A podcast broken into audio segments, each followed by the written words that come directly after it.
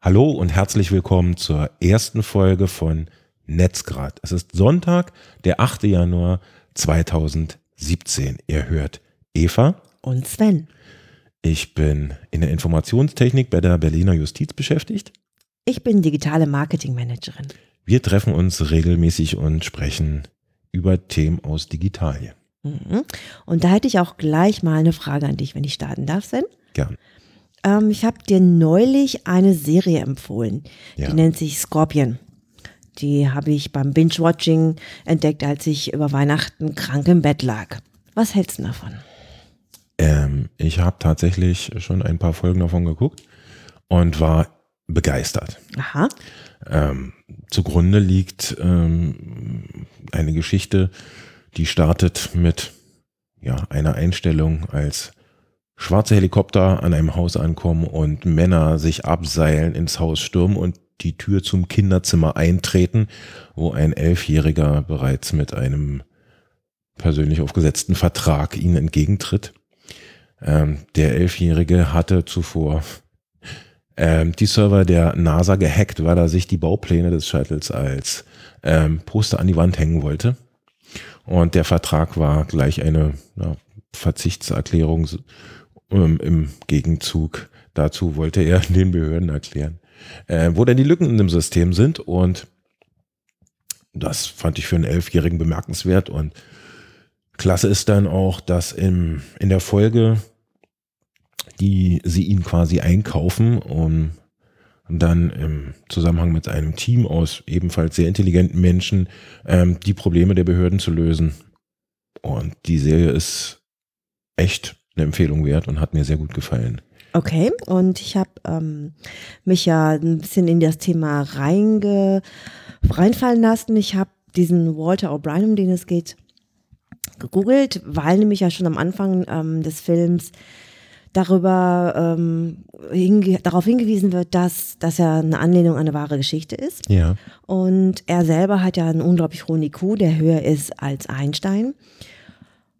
Er hat ja, nachdem er dann in Irland als Kind äh, angetroffen wurde, eine Übersiedlung nach Amerika gemacht später und hat sich dort mit ein paar Genies, wie du es gesagt hast, umgeben mhm.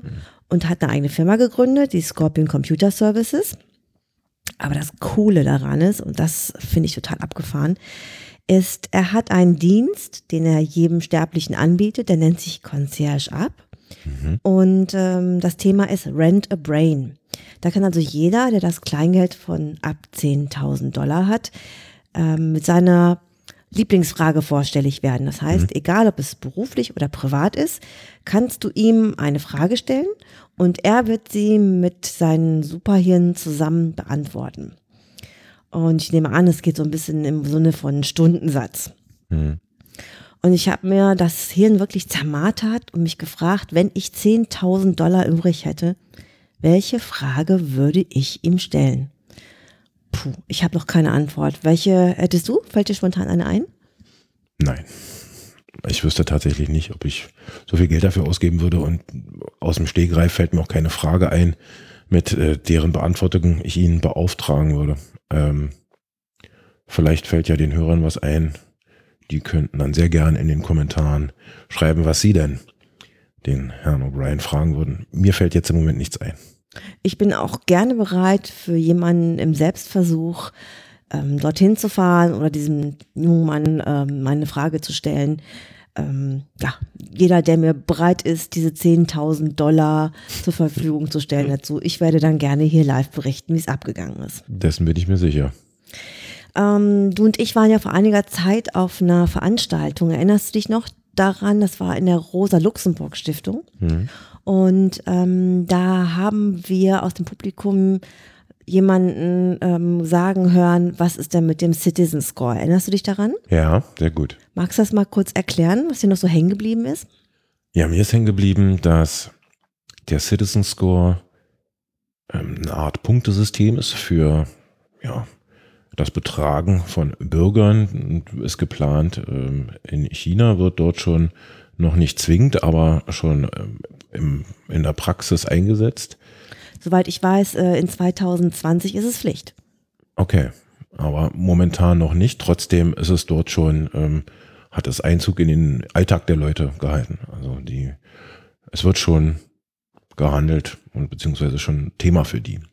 Ähm, der Citizen Score ist, wie gesagt, sowas wie ein Punktesystem, ähm, was belohnt, aber bei Fehlverhalten aus Sicht des Staates auch bestraft. Belohnt ist ein regelkonformes Verhalten, so wie sich China eben vorstellt, wie sich der ordentliche Chinese zu verhalten hat. Wenn man das tut, dann kriegt man eben Pluspunkte auf sein Konto. Verstößt man dagegen, ähm, wird es eben bestraft, indem man eben den Score abwertet. Soweit ich weiß, ist ja Bestrafung, aber äh, auch nicht nur, wenn du dich negativ verhältst, also im Sinne von, du schreibst auf den sozialen Medien immer was ihnen nicht gefällt, sondern ähm, ich glaube, es ging auch darum, wenn du Videospiele kaufst, dann ähm, kriegst du ein Minus. Ja, auch das ist richtig. Auch ähm, Einfluss hat darauf, mit wem du befreundet bist. Ähm, also wenn die, deine Freunde, mit denen du über beispielsweise soziale Medien verknüpft bist, einen, einen negativen Score haben, äh, schlägt sich das ebenfalls auf deinen Score negativ nieder, was natürlich ja so ein bisschen problematisch ist, um freundschaftliche Beziehungen davon abhängig zu machen, äh, erstmal hinzugucken, was hat der denn für einen Score. Ja, also würde man hier, äh, will kein Mensch. Ja. Ähm, es ist tatsächlich noch nicht Pflicht, aber ähm, die Leute stehen bereits jetzt schon unter sozialem Druck und werden schief angeguckt, wenn sie ihren Score nicht auf diesem chinesischen Twitter veröffentlichen. Hm. Ich habe gehört, dass es ähm, angedockt an deren Identifikationsnummer mhm. und ähm, dass man mit einem nur ab einem bestimmten Score quasi ähm, Zutritt bekommt zu bestimmten Auslandsvisa und solche Dinge. Also mhm. du kriegst einfach nur ab einem bestimmten Score bestimmte Dinge überhaupt Zutritt dazu. Und umgekehrt, ab einem äh, besonders oder ab einem Score nach unten wird es dir dann auch schwerer gemacht, beispielsweise äh, eben einen Kredit zu bekommen oder ähnliches, mhm. weil du in Augen der Regierung beziehungsweise der Leute, die dann auf diesen Score gucken, eben ja nicht so viel wert bist, in mhm. Anführungsstrichen. Krass, echt krass. Ja, ist wirklich krass, möchte man äh, nicht haben, so ein System. Mhm. Ich hatte noch irgendwo gelesen, dass ähm, dieser Score zwischen 350 und 900 liegt. Ja, ich wow. weiß jetzt nicht, wie, wie, dieses Punktesystem im Detail aufgebaut ist, aber das habe ich auch gelesen, das stimmt. Okay, also in dem Zusammenhang fällt mir ein, dass ähm, ich äh, dich ja neulich gefragt habe, ähm, dass, äh, dass ich doch ganz gerne noch ein paar gute Tipps von dir hätte seit ich es endlich geschafft habe, Besitzerin eines PGP-Schlüssels zu sein. Ah ja, Safety First. Ähm, ob du noch ein paar andere Sachen weißt, die ganz gut wären, um meinen Datenverkehr noch aufzubessern. Ähm, wir hatten uns ja unterhalten über HTTPS, was ja auch, glaube ich, dieses Jahr für Google durchaus mittlerweile ein Ranking-Faktor ist. Richtig. Magst du mal ganz kurz erklären? Ja, HTTPS ist ein äh, Protokoll, was sicherstellt, dass die Daten, die ähm, vom Browser, also dem der Benutzerseite zum Server verschlüsselt übertragen werden. Ähm, bisher ist ja das eher selten äh, verbreitet gewesen oder nicht so häufig wie gewünscht, weil die Zertifikate, die man dazu braucht, um sie auf dem Server zu installieren, ähm, häufig Kosten verursacht haben, die eben nicht jeder ähm, ja, ja, haben wollte oder die, die nicht jeder bedienen konnte. Die.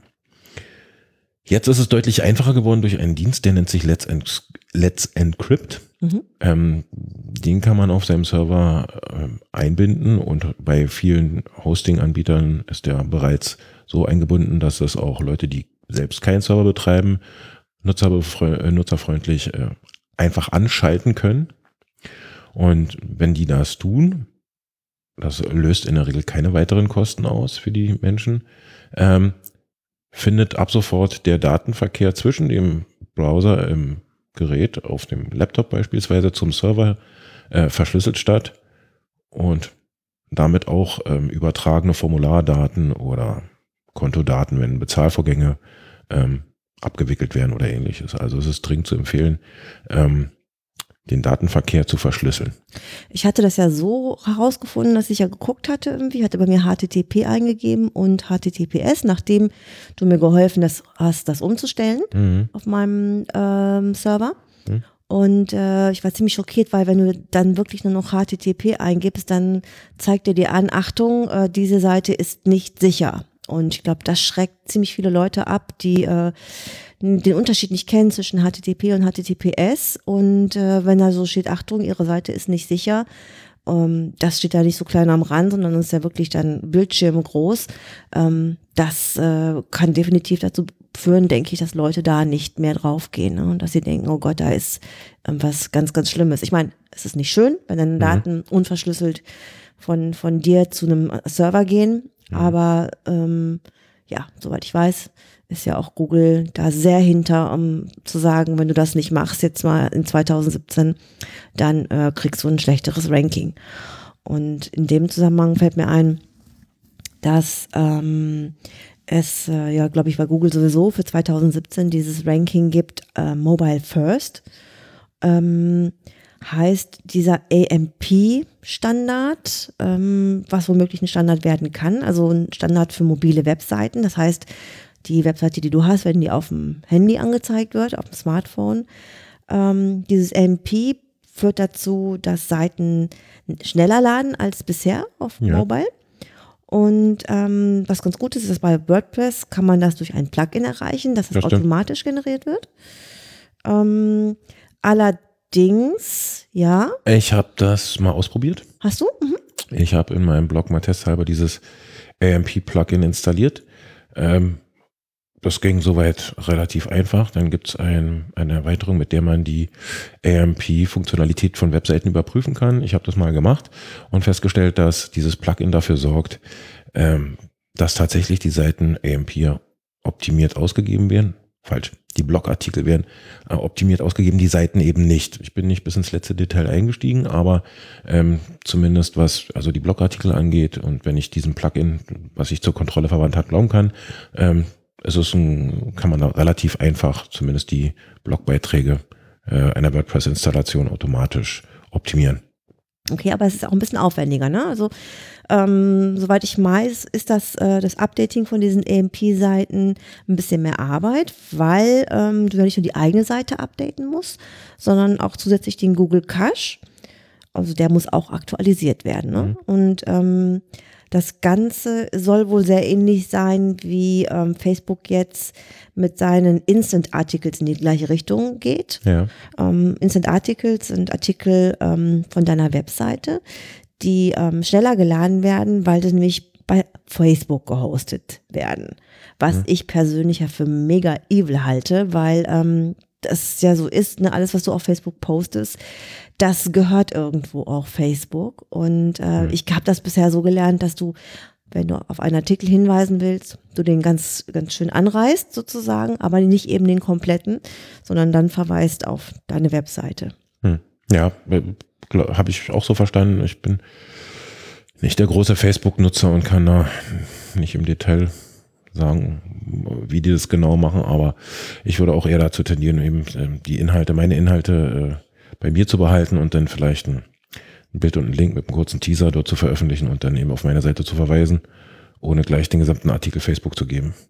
Du hast mich aber dann ähm, auf die Mobile Pop-ups und Interstitials, wenn ich das richtig ausgesprochen mhm. habe, hingewiesen. Kannst du mal kurz erklären? Ähm, ja, das sind im Prinzip Overlays, die dir angezeigt werden, ähm, wenn du mobile Webseiten oder beziehungsweise Webseiten überhaupt, gibt es ja nicht nur im mobilen Bereich, äh, aufsuchst und die gerade auf mobilen Geräten aber besonders lästig sind, weil das Display in der Regel kleiner ist als ein Desktop-Monitor, äh, beziehungsweise eben da mehr verdeckt wird und der ganze Artikel dann kaum noch lesbar ist oder tatsächlich gar nicht mehr lesbar ist und insofern sind die ein großes Ärgernis und ja, das gilt aber nicht für äh, Cookies-Hinweise, also Achtung, das verwendet hier hier Cookies und auch nicht für Achtung, du musst äh, mindestens 18 sein, ne? sondern es geht wirklich du, nur um du, Werbeartikel. Ja, genau, du, du, du sprichst jetzt. Oder um Google, Newsletter, richtig? Hm? Du gehst jetzt, äh, beziehst dich auf den Google-Score, was das zur Folge hat. Ne? Ähm, Google hat angegeben, dass diese Seiten, die genauso wie ähm, Webseiten, die ihre Inhalte nicht per HTTPS ausliefern, zukünftig, was das Ranking angeht, bestraft werden sollen. Und wenn du jetzt also eine Webseite betreibst und da diese Pop-ups und Interstitials zuhauf einsetzt und eben äh, aber lau die mit Werbung befüllt sind und keinem äh, Jugendschutzhinweis oder Cookie-Warnung, dass dann deine Seite abgewertet wird. Apropos Sicherheit, mhm. ähm, kannst du mal dieses I have been pawned? I have been owned, ja, das ist so geschrieben. Um, have I been owned, das ist. Ähm, Ach, genau, hm, so ist das. Ähm, eine Webseite, auf der man überprüfen kann, ob bei vergangenen Hacks ähm, in den Datensätzen, die dann aufgetaucht sind, die eigene E-Mail-Adresse enthalten ist und ob so die Nutzerdaten kompromittiert wurden. Ähm, man gibt auf dieser Webseite die eigene E-Mail-Adresse ein und kann die dann überprüfen und wenn die in einem dieser Datensätze, die dort ähm, ähm, durchsucht werden, dann gefunden wird, dann wird einem das Suchergebnis angezeigt und die, der Dienst, der dann gehackt wurde, dazu, so dass man dann anschließend zu dem Betreiber gehen kann und das Passwort ändern, was man dringend tun sollte. Okay. Und hast, hast du dich da wiedergefunden? Ja, leider. Im wirklich? Ja, ich habe eine ältere E-Mail-Adresse von mir eingegeben, die ich nicht mehr in Nutzung habe, ähm, die sozusagen aus ja, der Zeit, wo das Internet zumindest für mich noch in den Kinderschuhen waren, ähm, stammen und da waren tatsächlich noch äh, ja, Dienste von betroffen. Ähm, nutzt heute kein Mensch mehr. MySpace äh, war tatsächlich äh, meine E-Mail-Adresse angegeben und der Dienst betroffen. Ich habe mich seit weiß ich nicht wie vielen Jahren da nicht mehr angemeldet, aber habe dann das zum Anlass genommen, mich doch nochmal wieder anzumelden und mein Passwort nämlich zu ändern und äh, ein sichereres einzugeben. Okay. Um, erklär mir nochmal die Sache mit dem Privacy Badger. Privacy Badger, das ist ein weiteres Tool, um das Surfen im Internet ein wenig sicherer zu machen.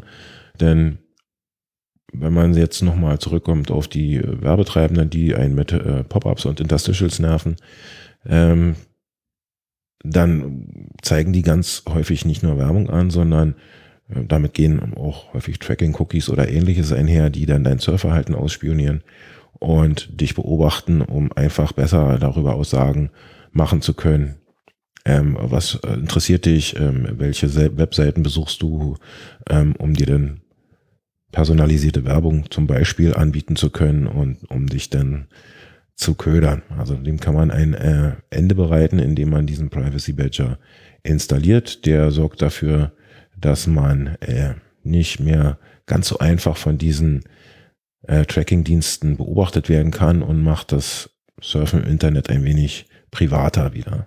Okay, also dieser Privacy Badger, so wie du das sagst, ähm, den macht man sich aber nicht an die Jeansjacke. Das ist nicht so ein Sticker, sondern das ist so ein Browser-Plugin. Das ist nicht ja? kein Privacy Badge, nein, das ist der Privacy Badger. Äh, so heißt die Software. Ähm, der wird tatsächlich ähm, herausgegeben von der oder stammt von der Electronic Frontier Foundation. Den gibt es für verschiedene Browser. Ähm, den kann man sich einfach als Erweiterung in den Browser laden, zum Beispiel Firefox oder Chrome, den aktivieren und dann sorgt der fortan dafür, dass man zum einen angezeigt bekommt, ähm, wer versucht, einen zu tracken oder welche Dienste da aktiv sind. Ähm, und zum anderen eben unterbindet er das gleichzeitig. Okay, und diese ähm, Electronic Electronic Frontier Foundation. Die ähm, sind warum dafür gut? Ja, diese setzen sich ähm, tatsächlich für die ähm, Freiheit äh, des Internets ein und dafür, dass ähm, das Netz so genutzt werden kann, wie es ursprünglich mal gedacht wird und eben nicht den Konzern und ja, den Interessengruppen, wirtschaftlichen Interessengruppen zum Opfer fällt. Ah, okay. Ähm, ist jetzt wahrscheinlich eine ziemlich blöde Frage, aber ich stelle sie trotzdem mal. Wenn du dir eine Seite aufrufst und da steht irgendwie, this uh, site uses cookies, ne? Mhm. Ähm, und du hast aber diesen Privacy Badger, mhm kriegst du das dann nicht angezeigt oder kriegst du es trotzdem angezeigt, aber das Cookie wird nicht aktiviert? Das kommt, also so, äh, diese Warnung wird trotzdem angezeigt. Allerdings, ähm, äh, wenn, ich glaube, es geht dabei primär um ähm, Tracking-Cookies von äh, Drittanbietern, also von Werbetreibenden. Das Cookie der Webseite wird wohl gesetzt. Ähm, aber äh, die Cookies von Drittanbietern werden äh, eben diese Tracking-Dienste, die dann häufig über Werbebanner eingeblendet werden oder so, die werden dann geblockt, ne? dass eben nicht äh, ja, die Werbetreibenden oder sozialen Netzwerke oder wer auch immer dann gleich darüber informiert äh, wird, dass du äh, dich da gerade auf dieser Seite aufhältst. Mhm, okay. Und zum Schluss würde ich sagen, hätte ich total gerne von dir nochmal diesen Tipp an alle, weil ich finde den richtig gut, den du mir gesagt hast mit dieser neuen App. Ja, ähm, es gibt eine App, die ich gefunden habe, die heißt Share the Meal. Dabei handelt es sich um ein Projekt von Menschen aus Berlin, äh, die ursprünglich mal angefangen haben ähm, im Axel Springer Haus und jetzt mittlerweile in der Nähe in eigenen Büros sitzen, die ein einen Dienst äh, bereitstellen, indem man, mit dem man ganz einfach äh, ein Kind für einen Tag ernähren kann, was sonst diesen Tag eben nicht satt werden würde. Und das handelt sich jetzt aber um äh, Kinder im Ausland, nicht um Hungerlei, um genau, um, um, mhm. um, Kinder in. Ist eine Art Hilfswerk. Ja, das ist, ähm, ich weiß nicht genau, wie es heißt, aber von den United Nations ähm, ähm, hat einverleibt worden. Ähm, und wie funktioniert das? Ähm, ich, man kann sich einfach diese App runterladen mhm. und dann kann man festlegen, äh, ob man regelmäßig oder einmalig welchen Betrag man spenden kann. Und das kleinstmögliche ist eben, sind 40 Euro Cent. 40 Euro Cent spenden, indem man einfach dann in dieser App auf den Button drückt und dann wird ein Bezahlvorgang ausgelöst. Ähm, ich habe das äh, in meinem Fall mit PayPal, mhm. über PayPal abgewickelt. Dann wird man auf eine PayPal-Seite weitergeleitet, bestätigt, dass man diese 40 Cent bezahlen möchte und hat dann ähm, ein Kind für einen Tag mit Nahrung versorgt. Mhm. Finde ich eine großartige Aktion. Ähm, danke für diesen Tipp. Gern. Und ja, möchtest du irgendwas noch hinterlassen, bevor du jetzt ähm, off-air gehst? Nein, ich möchte den äh, Zuhörern, so es denn welche gab, geben wird. Wenn wir es äh, aufnehmen, tun sie es ja noch nicht. Ja, genau. So es denn welche gibt, fürs Zuhören danken. Ähm, ich möchte auf die Kommentarfunktion unterhalb der Episode verweisen. Ich würde mich furchtbar freuen, wenn ihr da Feedback hinterlasst oder Themenvorschläge. Und ja.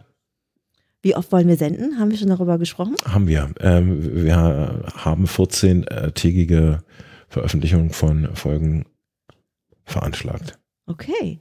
Jetzt Na dann hören wir uns, wenn ihr mögt, in zwei Wochen wieder. Und bis dahin, gehabt euch wohl. Tschüss. Tschüss.